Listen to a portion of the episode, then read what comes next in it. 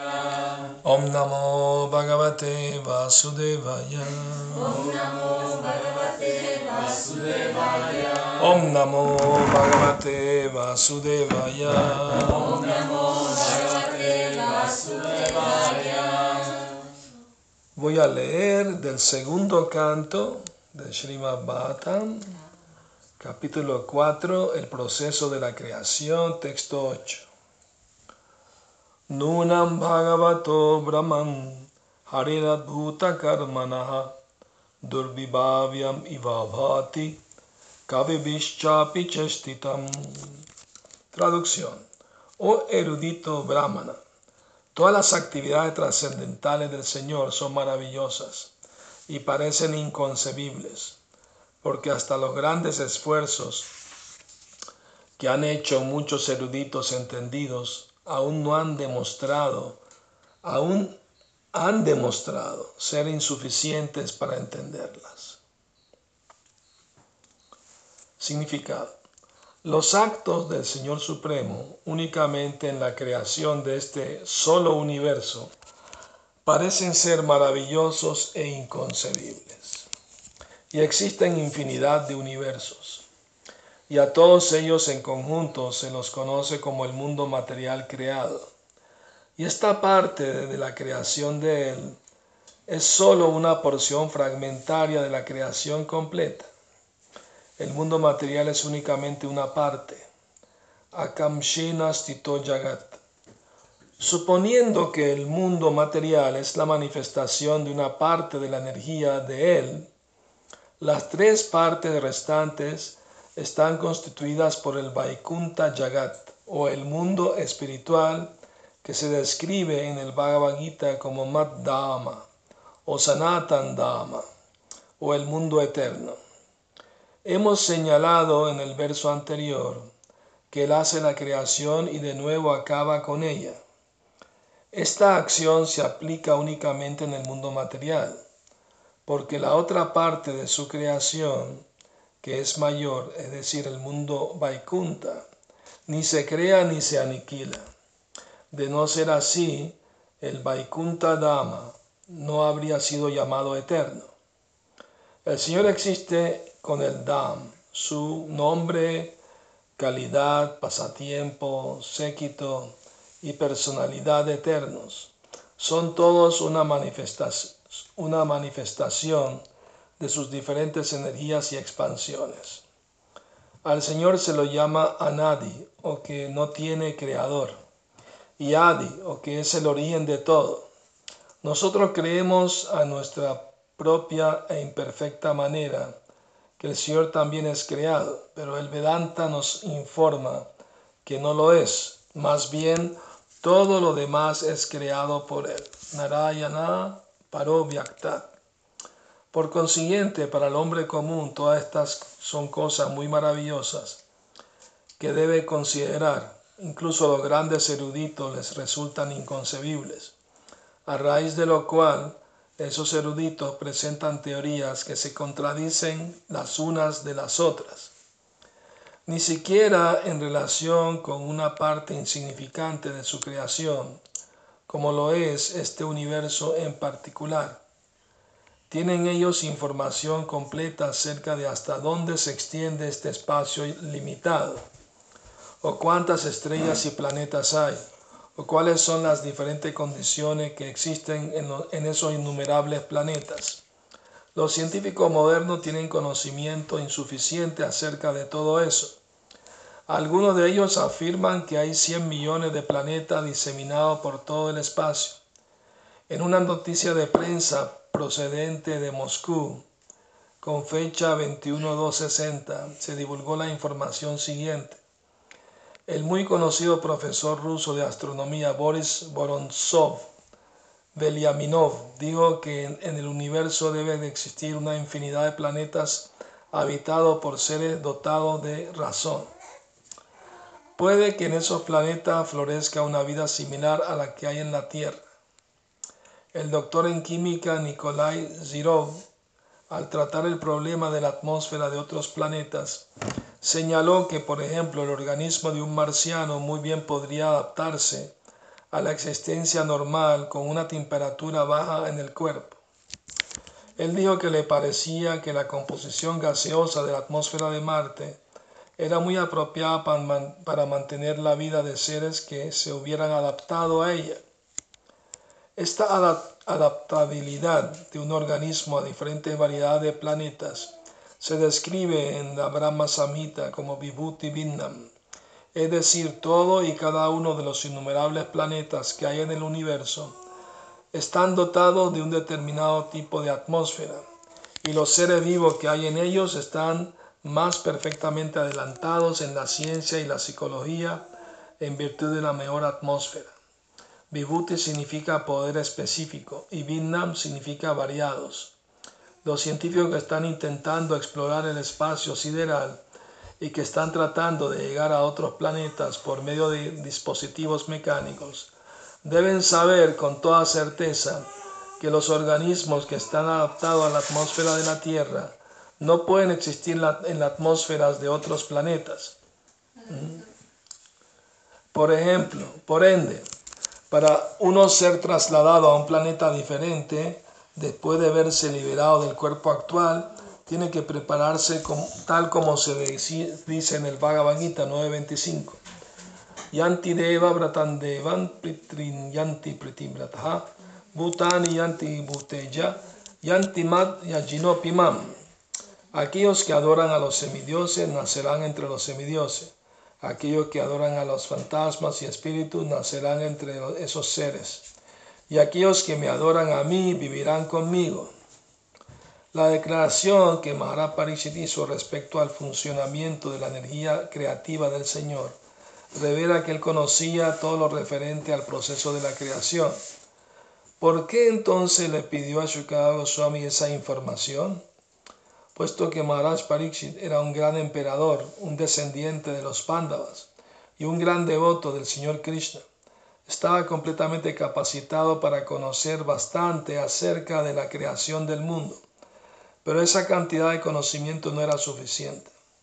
Por lo tanto, él dijo que incluso estudiosos sumamente eruditos no logran saber acerca de eso, ni siquiera después de un gran esfuerzo.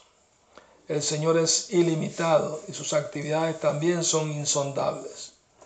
Cualquier ser viviente que tenga una limitada fuente de conocimiento y unos sentidos imperfectos, incluso hasta el nivel de Brahmaji, el ser viviente más perfecto que existe en el universo, jamás puede imaginar que tendrá conocimiento acerca de lo ilimitado.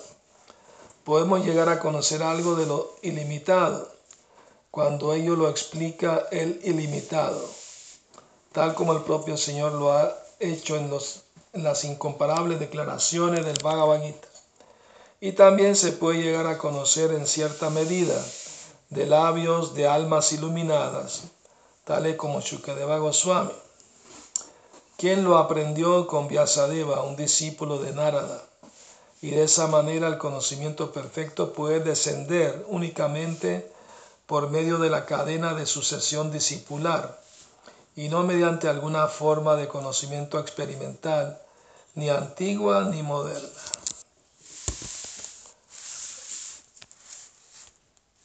Muy bien, entonces, muy interesante, ¿no?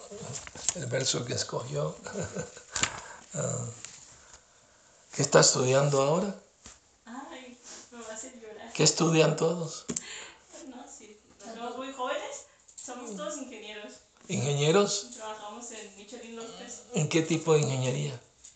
Él está especializado en automatización. Automatización. Automatización. Los tres. Los él en calidad y él en capacitación. Ah, bien. Se vino todo el grupo. bueno, ¿qué le parece el tema del universo y la creación? A todo ser humano yo recuerdo hasta de niño, ¿no? Uno mira al cielo y ve tantas estrellas y, y se pregunta, ¿habrá gente viviendo ahí? ¿Qué hacen allí, no? ¿Cómo será, no? Es la curiosidad natural del ser humano, ¿verdad? De, de, querer saber, ¿no? Querer averiguar. Claro que los científicos modernos lo quieren hacer experimentando, ¿no? Crean enormes telescopios, ¿no? Eh, naves espaciales, Pero eso es sumamente limitado porque ¿cuánto pueden saber del universo con esos medios imperfectos, verdad? ¿Verdad? Entonces, en cambio, la literatura védica nos explica que el fabricante sabe mejor que todos los demás qué fue lo que fabricó. ¿verdad? Si tú compras un aparato electrónico complejo, si sigue las instrucciones del, fabricante, va a funcionar bien, pero si tiras la instrucción y te pones tú a, a ver cómo le hace, a lo mejor le puede dañar el aparato. Es posible. Entonces, eh, la manera más segura de adquirir conocimiento de toda índole, tanto material como espiritual, es ir a la persona que sabe. En la universidad hay un profesor, una profesora, y sabe más de la materia que tú, entonces tú aceptas lo que ella te enseña. ¿Mm? Por ejemplo, un profesor de química le enseña a los estudiantes, mezclen este químico con este otro y le va a dar este resultado. Y tú haces el experimento y lo que dijo era cierto. El resultado se dio tal como lo dijo. Entonces tú desarrollas un poco de fe ¿no? en el profesor, porque te está diciendo algo que lo puedes experimentar y, que y ves que es verdad. Entonces también así mismo con el conocimiento espiritual ¿ah? se puede experimentar. O sea, hay una práctica y un resultado. Por eso la conciencia de Krishna le llamamos ciencia espiritual. La gente piensa que es una religión. Bueno, es religión en el sentido de que creemos en Dios, si se refieren a eso. Pero religión sin filosofía puede llevar al sentimentalismo o al fanatismo. Y filosofía sin Dios, o sea, sin religión, es simplemente especulación mental. Yo creo, tal vez, yo me acuerdo antes de conocer Conciencia Krishna, tenía un grupo de amigos que nos gustaba especular filosóficamente, ¿no? Y, una, me acuerdo, ¿no? Una vez conversando así, un amigo, yo creo que este universo está, es el cerebro de un gigante que va caminando por el, espacio. o sea, cualquier cosa se le puede ocurrir a alguien, ¿no? Cualquier, cualquier tontería, ¿no? Me explico. Pero es simplemente eso, especulación, ¿no? No se puede saber algo a ciencia cierta simplemente especulando con, con la mente, ¿verdad? No es posible. En cambio, el conocimiento de, de los Vedas nos dan una indicación muy clara, ¿no? muy detallada de cómo es el universo.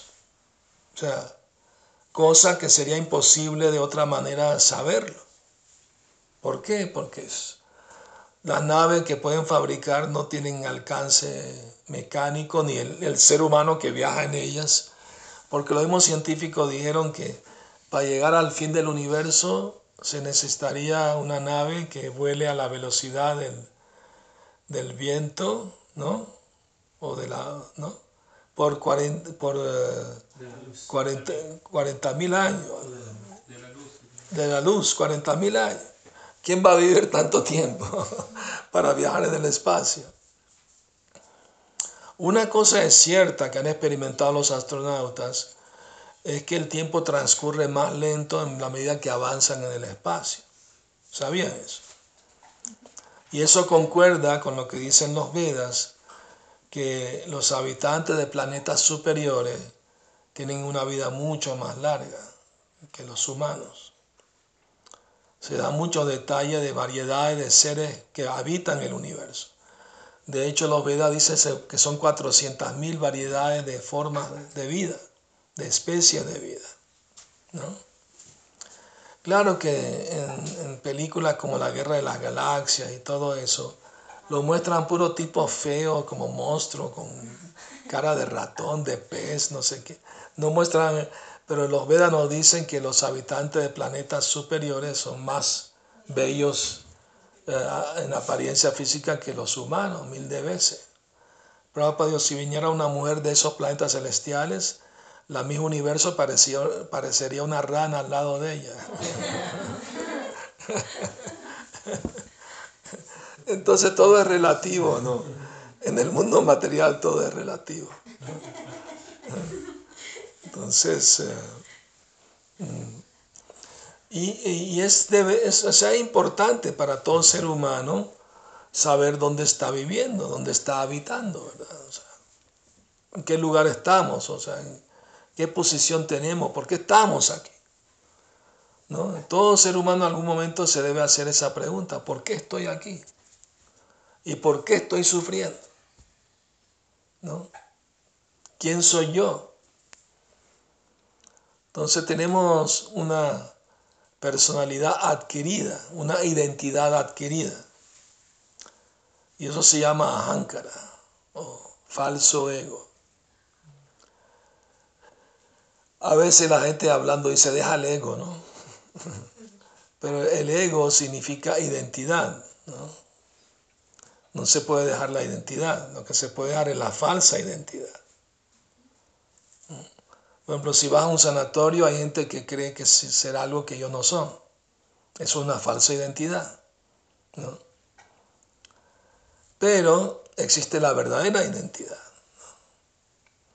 Y la verdadera identidad de todo ser, no solamente humano, todo ser vivo, es que es un alma espiritual eterna. Todos somos seres eternos, enjaulados en un cuerpo físico. Pero este cuerpo físico está sujeto a enfermar, envejecer y morirse. Pero cuando este cuerpo muere, el alma no muere, porque el alma es eterna. Porque es parte del alma suprema. Él es el origen de todo lo que existe, mas Él no tiene origen. Escuché una, historia de San Tomás de Aquino, que es un doctor de la Iglesia Católica, eh, que él estaba caminando a la orilla del océano, cavilando eh, acerca de la eternidad de Dios. O sea, eh, es algo inconcebible, o sea, o sea, todo tenemos padres, ¿no? Todos nacimos, ¿verdad? En este mundo. Pero Dios no tiene origen, no tiene comienzo, ha existido siempre. Entonces él estaba tratando de entender con su cerebro cómo es que Dios no tiene comienzo. Y pasó al lado de un niño que estaba jugando en la arena. Y el niño estaba abriendo un hueco en la arena, ¿eh?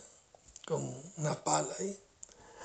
Y el santo le pregunta, oye niño, ¿qué, haces? Ah, bueno, estoy haciendo un hueco aquí para meter toda el agua del océano ahí adentro.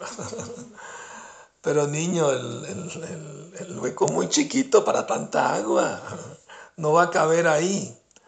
Y el niño le dice, ah, sí, es verdad, tienes razón. Pero tú estás tratando de entender a Dios con tu pequeño cerebro. Y Dios que es ilimitado, ¿no?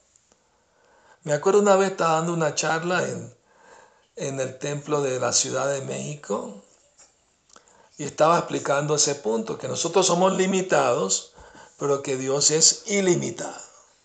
¿no? Y después de la charla, un señor hizo una pregunta, dijo, ya entendí, usted dice que Dios es ilimitado, somos limitados. Sí, correcto. Entonces, ¿qué hacemos aquí perdiendo el tiempo? ¿Por qué dice eso? Porque si nosotros siendo limitados pudiéramos entender a Dios, Él dejaría de ser ilimitado. Entonces, ¿para qué ni siquiera intentarlo? ¿no? yo le dije, bueno, es buen argumento que pone, pero yo tengo otro argumento. Y es el siguiente. Dios siendo ilimitado, si Él no puede revelarse a los seres limitados que somos nosotros, también dejaría de ser ilimitado. Digo, wow. Suena más lógico que mi argumento. ¿no?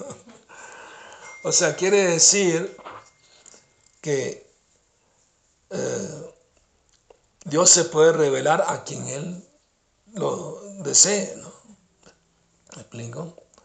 Y eso lo hemos visto en la historia, ¿no? Grandes santos que tienen una revelación divina, ¿no? De Dios, es un hecho. Ahora, muy interesantemente, en los Vedas se, da esa revelación porque grandes santos y grandes sabios tuvieron esa experiencia, tuvieron esa revelación. Primero a través del conocimiento, eh, digámoslo así, de tradición, de, que desciende, ¿no? De un maestro superior que sabe más a los que saben menos. O sea, esa es la manera como en, en el conocimiento védico se transmite la sabiduría védica. O sea, basada en los libros sagrados. Pero no basta el conocimiento teórico. Hay que vivirlo y experimentarlo para tener la experiencia, lo que llaman la vivencia, ¿no? O la experiencia religiosa, que te cambia la vida, en pocas palabras, ¿no? Alguien que tiene una experiencia de ese tipo ya no puede ser la misma persona, ya no puede pensar igual la divinidad lo tocó, pues, por decirlo así, ¿no? Y eso te transforma, obviamente. Entonces la conciencia de Krishna tiene esa posibilidad que cualquier persona puede experimentar ese contacto con la divinidad a través de una práctica espiritual. Y a través de, de, de aceptar eh, un conocimiento superior que viene de una fuente divina, pues, por decirlo así. Lo interesante es que uno lo puede poner a prueba experimentándolo uno mismo. Por ejemplo, un científico puede separar una célula de las demás células, la pone bajo un microscopio, le añade componentes químicos, ve cómo reacciona y saca una conclusión. O sea, un experimento, resultado del experimento. De la misma manera, en el Bhakti Yoga, que es la ciencia espiritual que practicamos, hay una teoría, ¿no? Bhagavad Gita, Bhagavatam, ahí está la teoría, el conocimiento teórico de todo, del alma, del universo, de Dios, de nosotros mismos, de todo. Ahora bien, ¿cómo uno experimenta eso? Hay una práctica espiritual para poder experimentarlo. Y el experimento es con uno mismo. O sea, a los científicos les gusta experimentar con otros, pero no con ellos mismos. ¿no? En el Bhakti Yoga uno mismo es el experimento. Y es apartarse de ciertas cosas materialistas, pues, ¿no? Ciertas cosas que son dañinas. Todos sabemos droga, alcohol, promiscuidad, eh, matar animales, etcétera, todas esas cosas negativas se abandonan. Y se practica una, una meditación en repetir los mantras. Man es mente y tra, sonido liberador.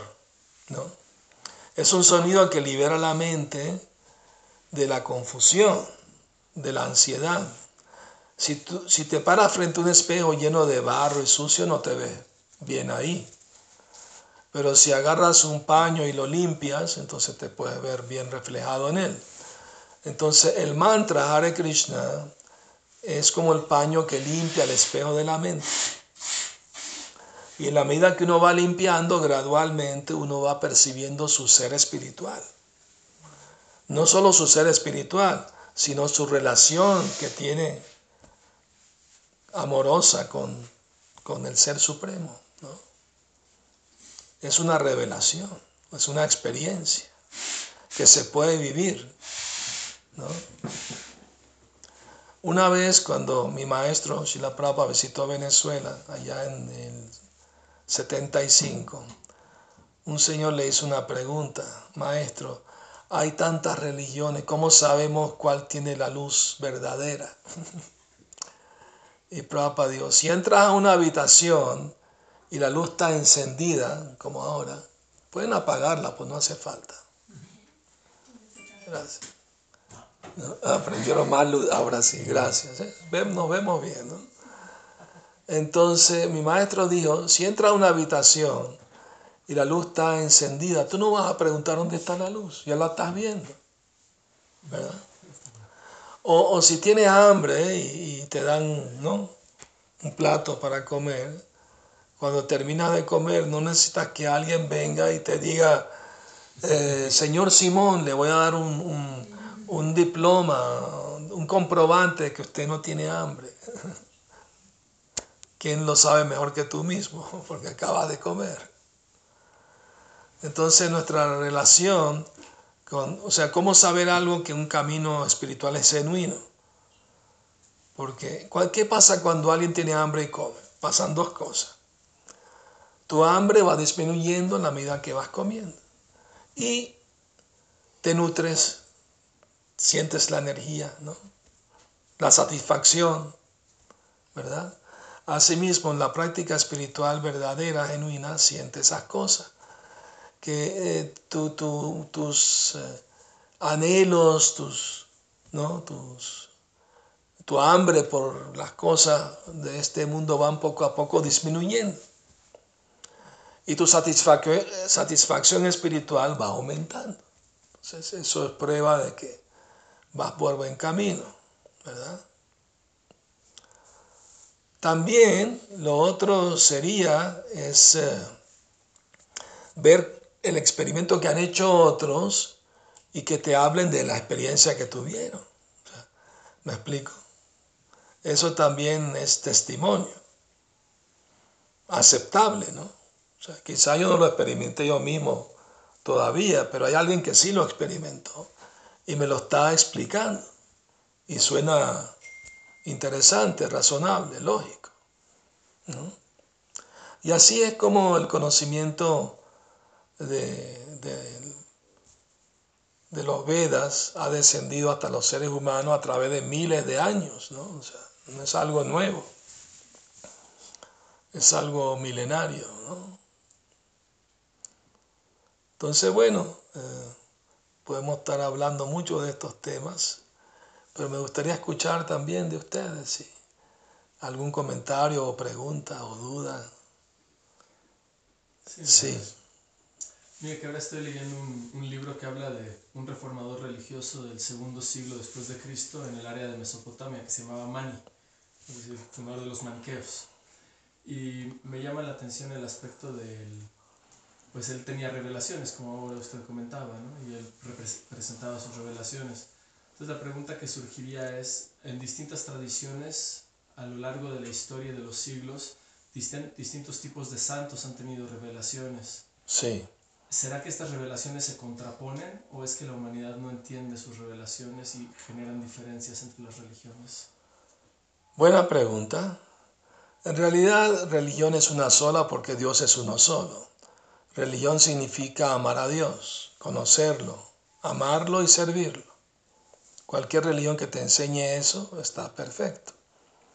Ahora bien, eh, los sabios y santos de todas las tradiciones religiosas han tenido alguna vivencia, alguna experiencia, ¿verdad? Indudablemente. Pero eh, vemos que no es total, es parcial. O sea, la revelación que reciben es de un cierto aspecto. Como Dios es ilimitado, no se le va a revelar todo.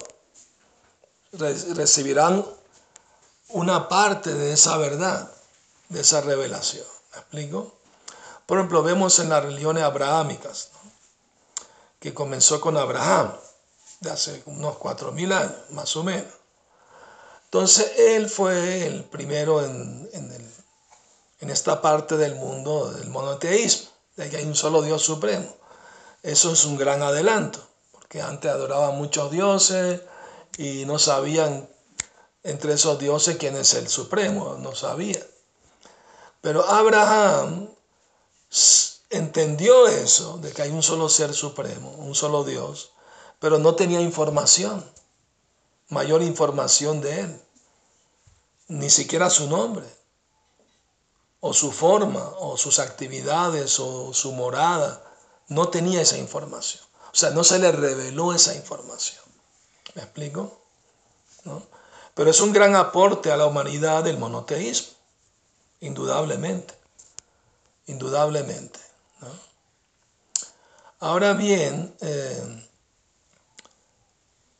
es como dos diccionarios, uno está resumido y el otro está más ampliado. Los dos tienen la información correcta, pero el, diccionario que es más completo tiene más palabras, más información. Asimismo, históricamente, sabemos que los Vedas tienen más información detallada sobre Dios, ¿no? Sobre nombres, formas, actividades, ¿no? Morada, etc. Pero para Dios le podemos dar a todo el mundo el teléfono, dirección, email, todo, ¿no? Facebook, hasta Facebook también, tiene, tiene rostro. Eh, me acuerdo que leí hace tiempo en la Biblia un salmo de David, David diciendo, orando a Dios, diciendo, quiero visitar tu templo y quiero ver tu hermoso rostro y escuchar discursos acerca de ti. ¿El rey, el rey David, en el, eh, los sermones, los salmos. Él está hablando de ver el rostro de Dios y, escuchar acerca ¿no? de sus glorias. Entonces es una pregunta natural. ¿no? yo me acuerdo, era adolescente y yo le pregunté a un cura si, Dios, si la Biblia dice que estamos hechos a forma semejanza de Dios, yo quiero saber qué forma tiene Dios. Mío, hijo mío, eso es un misterio, nadie ha visto a Dios. yo pensé, ¿cómo sabe él? Ya le, ya le, ya le preguntó a, a, todos los millones de gente que hay en el planeta, ninguno sabe, ninguno ha visto. ¿Ah? Entonces, eh, esa curiosidad me llevó a indagar más, ¿no? Porque también leí que decía Jesús decía, hay más verdades por decirles, pero no están preparados para entender. ahí está dando permiso. Si no lo entiendes aquí, búscalo en otro lado. A fin de cuentas, ¿qué importa si la información viene del Medio Oriente o del Lejano Oriente? A fin de cuentas es del Oriente. ¿Verdad? ¿Me explico? Entonces, si uno abre su mente y deja los prejuicios, religiosos, culturales, ¿no? impuestos por la familia, la sociedad. Entonces uno puede averiguar mucho más, recibir más información, ¿verdad? Ampliar más su, su cosmovisión del mundo, del universo. Entonces sí, todos han recibido cierta revelación y es válida, por supuesto, pero no está toda la información. ¿no? Por ejemplo, vi una vez eh, una película de Abraham, ¿no? el fundador del, judaísmo, con su hermano. Y su hermano le estaba reclamando. Le dijo, mira, yo estoy adorando a este Dios, se llama así, vive en tal planeta, ta, ta, ta, ta, ta. Y el Dios tuyo, ¿cómo se llama? ¿Dónde vive? ¿Qué? No, ¿Cómo a qué se parece? No sabes nada. ¿No? Pero hay una cosa interesante. Cuando Atrimuni, un gran sabio, él no sabía quién era el Supremo, pero sin embargo meditó en el Señor del universo. Y Dios aceptó eso y se le reveló. ¿no? Brahma, Vishnu y Shiva. Brahma es el creador secundario del universo. Vishnu lo mantiene también es el Señor del universo. Y Shiva, por destruirlo, también es el Señor del universo. Pero entre ellos tres, Vishnu es el supremo. Porque él tiene el poder creativo. Que se lo, es como si tú estás haciendo una casa, de hecho la estás haciendo. Y, tú contratas a un arquitecto, eh, le das los materiales de construcción ¿verdad? Eh, y, tú estás viendo que están haciendo la casa, pero todo viene de ti, de la energía que, que invertiste ahí. Asimismo, Dios también delega, pues, ¿no? Delega en el universo eh, a sus asistentes en el, asunto del universo. Por eso en los Vedas, aunque se habla de que hay varios dioses o semidioses, por decirlo así, ellos saben que hay un solo Dios supremo. Y los demás son como asistentes, como el presidente y sus ministros. Entonces eso es un concepto, me explico, más amplio. Porque ¿qué pasó con, con las religiones paganas y el cristianismo y todo eso, no? Dios es falso, no se entiende, creen que están compitiendo todos con Dios. Lo que no entienden que todos son sirvientes de Dios. No están compitiendo con Él, están, lo, lo están sirviendo en los asuntos del universo. Él le delega poderes. Él puede hacerlo todo él solo si Él quiere, pero delega, delega poder, le da cierto poder limitado. Solamente Él posee un poder ilimitado. ¿Comprende? Aparte, dentro del, del marco pedagógico médico entran todas las, en Brahman, Paraman o Bhagavan, las revelaciones que manifiestan los santos de los grupos. Eh, está en esos tres, pues, dentro de esos tres.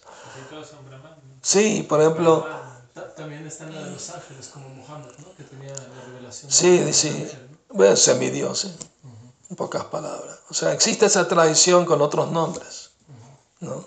También usted nos mandó un mensaje de Santa Teresita.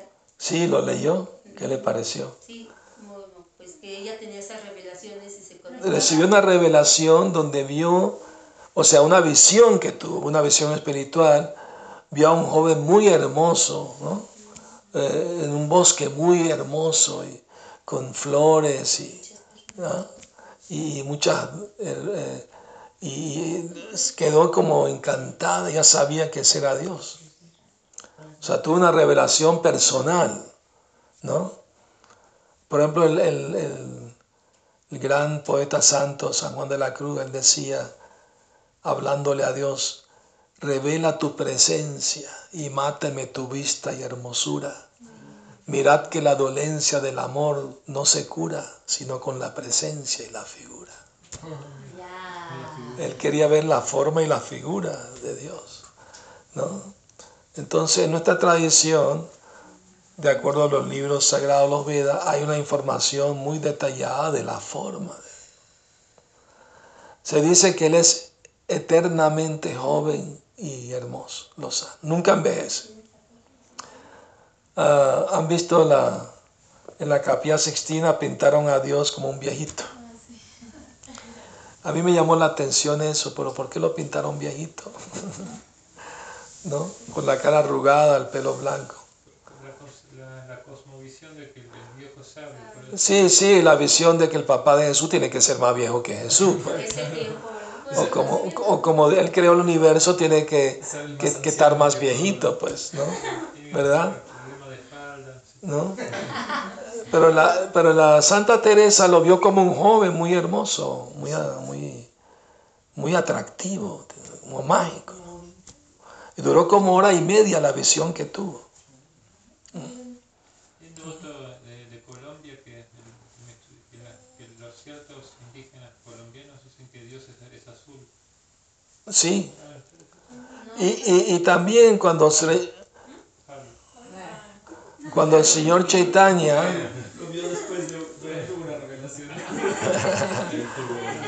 está fácil hablarle de Cristo entonces.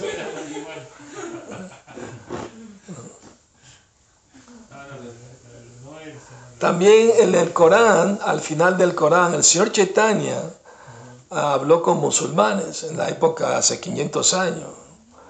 Y él les, les dijo que en el Corán, al final, el verso tal, tal, sura tal, ahí se dice que Dios es joven y, y hermoso y, y, negruzco. Y que tiene una forma eterna. Salud.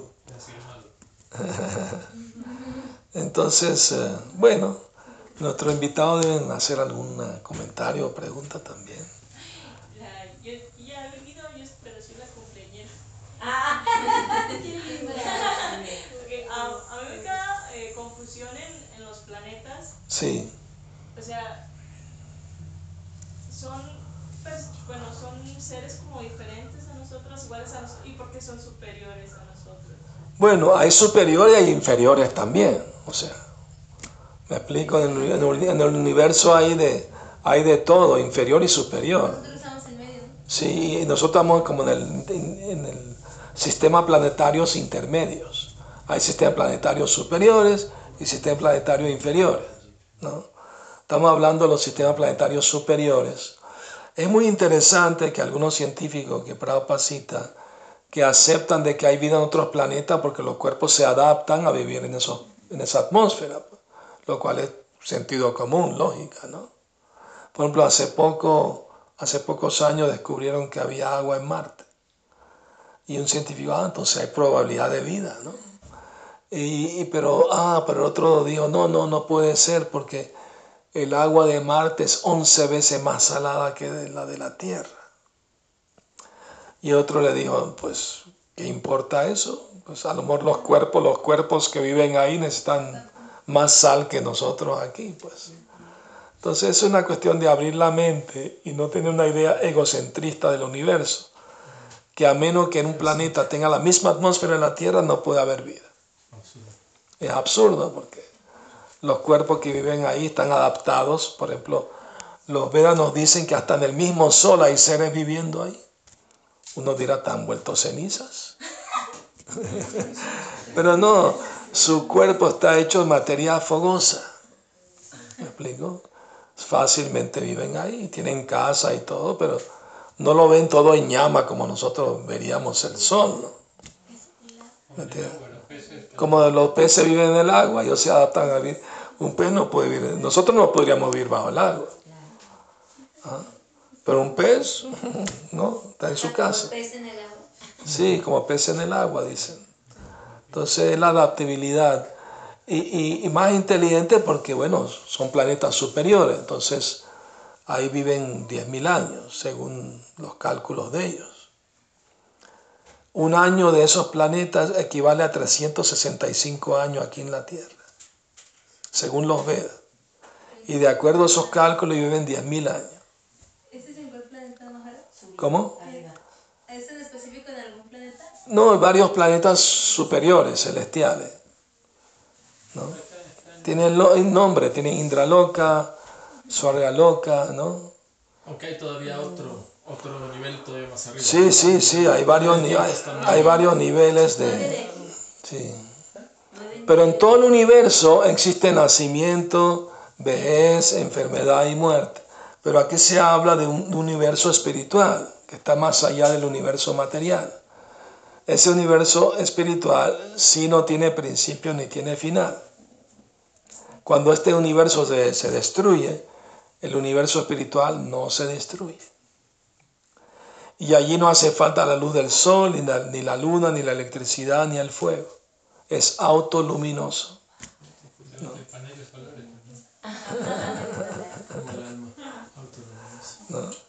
Entonces, eh, bueno, le explico algo.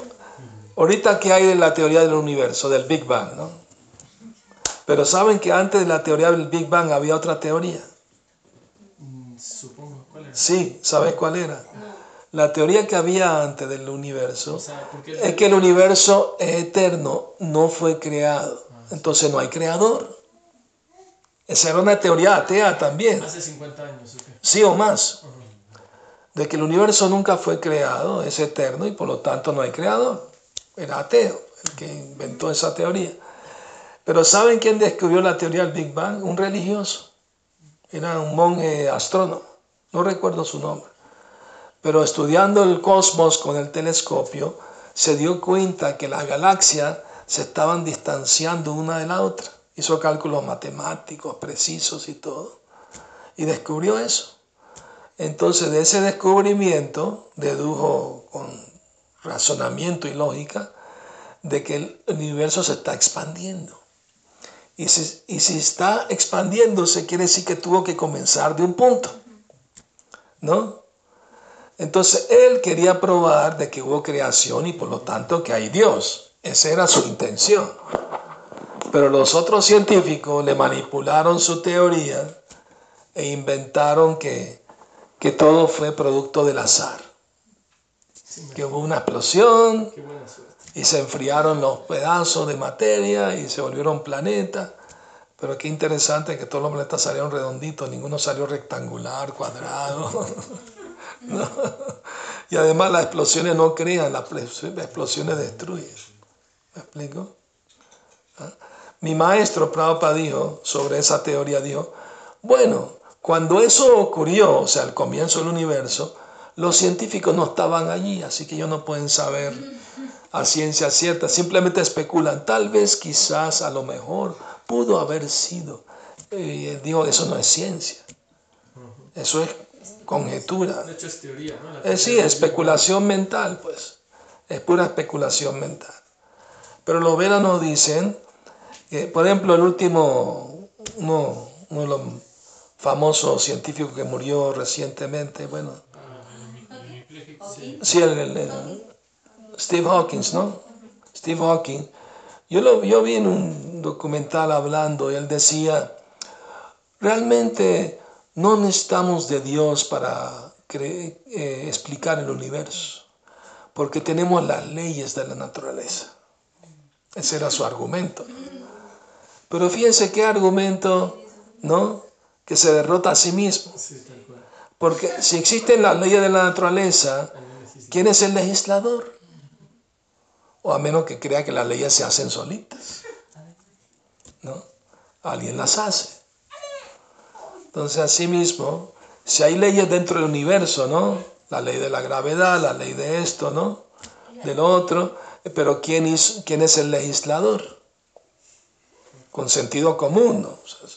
O sea, es más fantasía creer que todo salió de la nada, que no hay un Dios controlando, ¿no? Ah, creando, etc. Eso es más fantasía que saber que hay una inteligencia detrás del, de- del universo, pues, ¿verdad? O sea, la distancia del cielo a la tierra es exactamente la necesaria para que ni, ni lo achicharre ni, ni lo congele. ¿Me explico? Yo vengo de viaje hace una semana, estaba una ciudad, se llama Boise. Ahí estaba a 7 grados bajo cero. Tenía que ir a caminar a un centro comercial, pero no podía caminar afuera. Ni siquiera con abrigo y guantes se congelaban las manos. ¿no? Pero el centro comercial ponen, ponen calefacción. Entonces, pero eso no dura para siempre. O sea, viene el verano, cambia el clima, me explico. ¿no? Entonces, si uno observa detenidamente las leyes del mundo, uno tiene que razonablemente concluir que hay una inteligencia detrás. De hecho, un gran, un gran eh, famoso ateo se volvió creyente en Dios. Y él dijo que por, por pura ciencia comprobable, ¿no? Lo convenció, estudiando el ADN humano. O sea, con científicos, que multimillonario ocupó un montón de científicos en estudiar el ADN. Y todos le dijeron lo mismo, que el ADN es tan complejo, ¿me entiende? Tan bien elaborado que no pudo haber aparecido de la nada. O sea, alguien lo diseñó. Solamente por esa prueba científica él dejó de ser ateo. No se unió a ninguna religión, pero él dice que ahora en adelante sí creo en Dios. Ya no, ya no soy más ateo. Porque la ciencia me lo confirmó. ¿No? Así que la ciencia te puede, puede ayudar a que la gente crea en Dios, pero lamentablemente hay ah, algunos científicos ateos que quieren influenciar a la gente a volverse atea también. Pues, ¿no? Y las religiones, como no tienen una base filosófica, científica, entonces, ¿no? La gente pues le cuesta más creer en eso.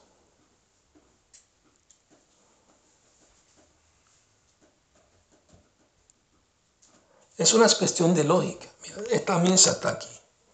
Tiene un, un diseño, tiene una forma, ¿verdad? Y tiene una utilidad. Se pueden poner cosas sobre ella, un libro, una- ¿no? Entonces todo, todo, lo, todo, todo tiene un, un diseño y un propósito. ¿no? Y si hay un diseño, hay un diseñador.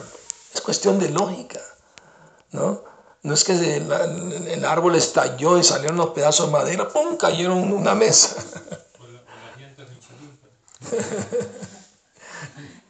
La-. ¿Me entiendes? Entonces es cuestión de sentido común también. Hay un montón de ingenieros que hacen las llantas, imagínense.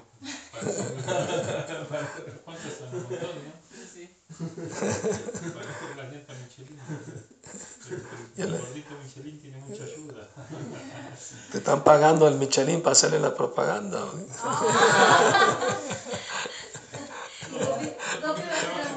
Ah, trabajan ahí. Ah, bueno. Bueno, bueno, está bien. ¿Alguna otra pregunta? ¿Comentarios? Y yo nada más, Maharaj, gracias, bienvenido, ya los extrañábamos. Gracias. Nada más, sumándome al de Azucena, donde plantean de porque son superiores a nosotros, Sí. es por mayor inteligencia, con mayores cualidades, es por su evolución espiritual que tuvieron. Sí, por supuesto, por su piedad, pues, tienen una posición más elevada dentro del universo, pero todo eso es relativo también, porque muchos de esos seres quieren nacer aquí en la tierra, en familia de devotos, para evolucionar más rápido, ¿no? Porque aquí en pocos años, sí, para poder ser más rápido con Krishna. En cambio, en esos planetas hay también muchas distracciones, muchos placeres, se distraen mucho, ¿no? Entonces, muchos de ellos que son avanzados quieren nacer en familia de voto en la tierra para, para en esta misma vida, pues, liberarse, ¿no? ¿Y por qué en esta? Porque en sus otros mundos tardarían más y en esta, por la era de Kali y por el Mahamantra, Sí, sí, porque en esta era, con solo cantar el santo nombre, uno puede alcanzar toda perfección espiritual. Así de simple. ¿no? Aunque hay muchas malas cualidades de esta época, mucha locura, violencia, ignorancia, ¿no? Eh, riña, pleito. Pero desde ahí también pueden ir al mundo espiritual. Eh, más- sí pueden, pero es más difícil, porque tienen demasiadas amenidades, ¿no? Por ejemplo, Prabhupada nos habló de esos planetas cuando fue a Venezuela, una caminata en el parque nos dijo, eh, hay un planeta donde hay una montaña, se llama Sumero, y el pico de la montaña está hecho de oro. Y en la cima de esa montaña crecen árboles de mango. Cada mango tiene el tamaño de un elefante. Imagínense lo grande que es el árbol. Cuando los mangos maduran y caen del- de la cima de la montaña, forman un río de mango. Y los eh, habitantes celestiales vienen en su aeroplano con sus esposas a ese río y el aire y el sol seca ambas orillas y se transforman en oro, como el pico es de oro de la montaña. Entonces ellos recogen eso y hacen alhajas, brazaletes, collares, y se lo regalan a la esposa. No tienen que ir a la joyería a gastar un montón de dinero. Y, y Prabhupada me dijo, eso está en otros planetas. Pues, ¿no? ¿Y cómo sabemos todos esos detalles? Porque nos los revelan los Vedas. O sea, eh, sería prácticamente imposible ver eso con un telescopio o con una nave viajar mil, miles de años para llegar ahí. ¿Me explico? Maharaj, yo tengo una duda. Sí. Eh, astrológicamente y todo el estudio que se ha hecho, pero muchos de esos planetas son invisibles también para los ojos de la, de la humanidad, ¿no? No, no, sí se pueden ver. Pero algunos de ellos sí son invisibles o sí. Quizás uno que otro, como Rajo, por ejemplo. eso. Para no destruir. El Bhagavatam dice que los siddhas y los vidyadharas tienen un poder de ser invisibles, pero se puede sentir su presencia. Dice. Sí, sí. Sí, hay, hay poderes místicos, poderes sobrenaturales. Hay un planeta que se llama Siddha Loka. Todos los habitantes tienen poderes sobrenaturales. Pueden viajar de un planeta a otro sin naves espaciales, por ejemplo. Poderes mentales. Tienen poderes mentales, pueden leerte la mente, pueden, y pueden hacerse invisibles. Y-. Y el otro que había dicho el Rahu. Rahu es un planeta fantasmal, que no, que no se ve con la vista, pero está ahí. ¿no? Y viaja con la luna, ¿verdad, sea, Sí, es como la, como la cola de la luna, ¿no? Pero no se ve con el telescopio. pues. planeta fantasmal. Pero también lo- lo- los astronautas parece que no llegaron a la luna, llegaron ahí. con- Bueno, eh, hay posibilidad que llegaron a ese planeta que está cerquita de la luna, ¿no? Y más cerca de la Tierra también, ¿no? También. Porque según la distancia que tiene los Vedas, la Luna es súper lejana. Eso de un, desde un ángulo de vista. Ajá. A mí me interesa mucho ese tema y leí mucho sobre esos temas. Y es sobre un- el ángulo, ¿no? Con que se percibe. Ok. ¿Me entiendes? O sea, no es un ángulo geocéntrico. ok. No, no, no es un ángulo egocéntrico. Centrista, no. Es un ángulo de acuerdo al viaje del, del Sol por los diferentes hemisferios norte y sur. Y también los planetas de abajo, pues están complicados, ¿verdad? No les recomiendo ir por allá. También hay descripción de esos planetas. En el Bhattam se da descripción de esos planetas que la luz del sol no llega hasta allí. ¿no? Y hay serpientes gigantes con joyas en las cabezas que iluminan. Eh, Muy volado, ¿no? Prabhupada dijo que hay, en algún planeta hay águilas tan grandes que se alimentan de elefantes, ¿De qué? que viajan de un planeta, vuelan de un planeta a otro se alimentan. de elefantes. Águilas gigantes. Sí. Parece ciencia ficción, pero a veces la realidad supera la ficción, dicen. Ajá. El otro día estábamos platicando acerca de Garuda. Y Sí. que menciona las aves, sería Garuda aún muchísimo más grande que esas águilas, ¿verdad? Sí, es el jefe de ellos. es un águila también, pero Y es una expansión también de Krishna. no, no es un sirviente de Cristo. Ah, Él es un sirviente eterno. Es el portador. Saben que hay un país aquí en la tierra que, que tú llegas al aeropuerto y está la esta- estatua de, de Garuda como su efigie nacional. ¿Y cómo se llama ese país de, de Asia? No sé, Birmania, Singapur. De hecho es un país musulmán. Pero tiene esa tradición de milenaria de, de los Vedas. Hasta el día de hoy Ya escuché. ya en muchos de esos países. De hecho, el templo más grande de, de Krishna, de Vishnu, está fuera de la India. ¿Cómo se llama? Estoy tratando de recordar. No es. Así que, mucho, tú ibas a preguntar algo, ¿verdad? ¿Cómo? Ay, ay, ay, ay. Pero los, los, o sea, los planetas inferiores también son almas que están ahí porque,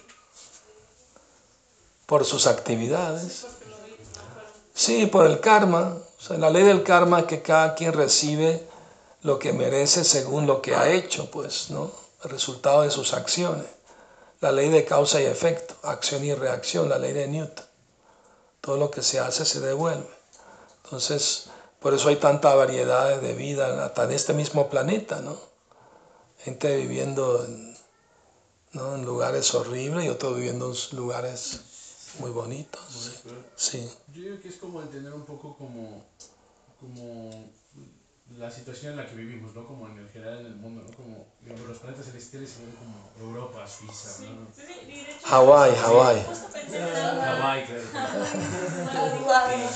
Cuando estás como en un planeta más arriba es más difícil acercarte a Dios.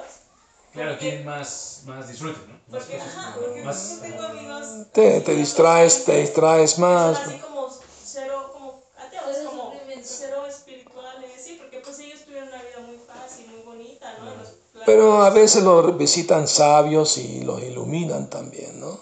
O sea, tienen esa... Y creen, creen en Dios, obviamente, porque si no, no estarían en Ahora estamos esas... hablando de, qué, de, de- de los países. ¿o De los semidioses. De No, los- sí, está de los países. hablando de los planetas superiores. Pero analógicamente con Sí, el sí, mundo de exacto. Europa, Francia. Por eso, ¿a quién visitan? ¿A los países o No, a a los amigos de que Ah, los amigos. tanta- El teléfono descompuesto. sí, sí, sí. Es que no ponen atención. Es que fueron dos ideas a la vez. ¿Cómo? Fueron dos ideas a la vez. Creo que usted Sí. Planetas y que llegan grandes sabios también a iluminar a la Claro. Y viven ahí algunos sabios también. Ah, ya. Pero su interés es, es puramente espiritual y para ayudarlos a ellos también, ¿no? Ellos aceptan un maestro también que los guía, ¿no? Y en los planetas superiores, Maharaj, eh, hay, hay un planeta en el que, o al menos eso yo como que me quedé con la idea en el que solo se estudian las escrituras sagradas todo el tiempo, ¿no? O sea, como un planeta de sabios. Sí hay un planeta de sabios, eh, se llama eh, Yana Loka, Tapa Loka, Mahar Loka y Brahma Loka. Ahí todos son seres muy iluminados. Ahí no necesitan venir a la Tierra, me imagino. Vienen solo para ayu- ayudar a la gente que está aquí pues sufriendo. Vienen a iluminar la gente. Ya. Ay, qué bonito. Ya, ya en esos planetas ya tienen la liberación que es asegurada, ¿no? Maharaj? Porque Sí. se van a Brahma Loka y al final del Entran a Vaikunta junto con Brahma. Le echo más al más carbón, Maharaj. Échale ganas, a las rondas. Maharaj, ¿y en dónde se encuentra que está la forma de Vishnu todos, todos los habitantes? Mundo espiritual. Vaikunta se llama. Vaikunta es el mundo espiritual. Ujú, Todos tienen forma de Y no todos tienen la misma forma, no todos. Lo que algunos tienen la misma forma, pero eso se llama Swarup, Sid- Swarup Sid- eh, Mukti. ¿no? Pero hay otros que tienen la misma opulencia, otros tienen la, la compañero constante. ¿Me explico? Eh, por ejemplo, si alguien se libera y no alcanza la misma forma, pero entra con la misma forma que tuvo cuando se liberó, pero más joven y eternamente, pues, ¿no? Jovencito se queda. Maharaji, el, el canto del santo nombre en la yapa nos va depurando del, del karma y nos va acercando. a- Por supuesto, siempre y cuando no, no, no lo hagamos, no adquiramos más malos karmas de nuevo, ¿no? O sea, la idea es, eh, si vas a prender un fuego, no echarle agua, pues, si no va a tardar en secarse la madera para prenderlo de nuevo, ¿me entiendes? En cambio, en cambio, si mantienes el fuego vivo, pues, ¿no? Va a quemar todo el karma. Karmani Nirdahati Kintucha Bhakti Vayam. El proceso del Bhakti Yoga quema todos los malos karmas. Luego, Prabhupada decía que estaba este planeta donde residía Cristo y a donde iban los santos cristianos, ¿no? que era un lugar donde recibían mayor información para alcanzar. Es como parte de los planetas los Siddhaloka, Maharlokas, Sí, ¿no? sí, los sí. más elevados, lo más elevado, sí. los cuales De hecho, los Vedas nos informan que hay una devastación parcial del universo y una devastación total. La devastación parcial ocurre eh, cada 4 billones 320 millones de años. Ocurre una devastación parcial, o sea, las tres cuartas partes del universo. Y la total ocurre ¿no? Multiplicando eso por mucho. Por 100 y por, No, por, por, más, ¿no? no, mu- 365 por 365 por 100. ¿Y esa es en la que va, es Shiva quien lo realiza? La destrucción, sí. ¿La total? Las ¿O la dos. parcial? Shiva ayuda en eso. Y ahí tendría una pequeña duda, Maharaj. Porque sí es como que... Uy, vuela el cerebro, ¿no? Se iría todo, o sea, porque materialmente o desde la ciencia hay otra teoría, así todo como la del Big Bang, de que todo explota. También hay otra que dice que todo en algún punto va a hacer implosión, o sea, que todo va a regresar a ese puntito. Sí, sí. Mira, la materia es eterna también. Pero su manifestación no es permanente. O sea, se crea, se mantiene y se destruye y vuelve a amalgamarse. Está amalgamada, se llama Mahatattva, ese amalgamiento, ¿no? Existe eternamente la energía. Es una energía de Dios. Una de las tantas energías. Nosotros somos una energía de Dios también, pero somos conscientes. Tenemos voluntad propia. A diferencia que la materia que no tiene voluntad, no tiene conciencia. Entonces somos, ¿no? Somos superiores a la materia. Pero como queremos dominar la materia, terminamos siendo controlados por ella. Es como el aceite y el agua, no se mezclan. pero el aceite puede ser jalado por la corriente del agua que flota en su superficie. Asimismo, los deseos nos arrastran, ¿no? En cambio, cuando uno entiende que uno es alma espiritual y aprende a controlar su, su mente, su sentido, entonces alcanza la autorrealización, pues. ¿no? De eso se trata, el proceso. Bueno, muchas gracias a todos por su buena pregunta y comentarios. Ya, Hare Krishna, Prabhupada, Ki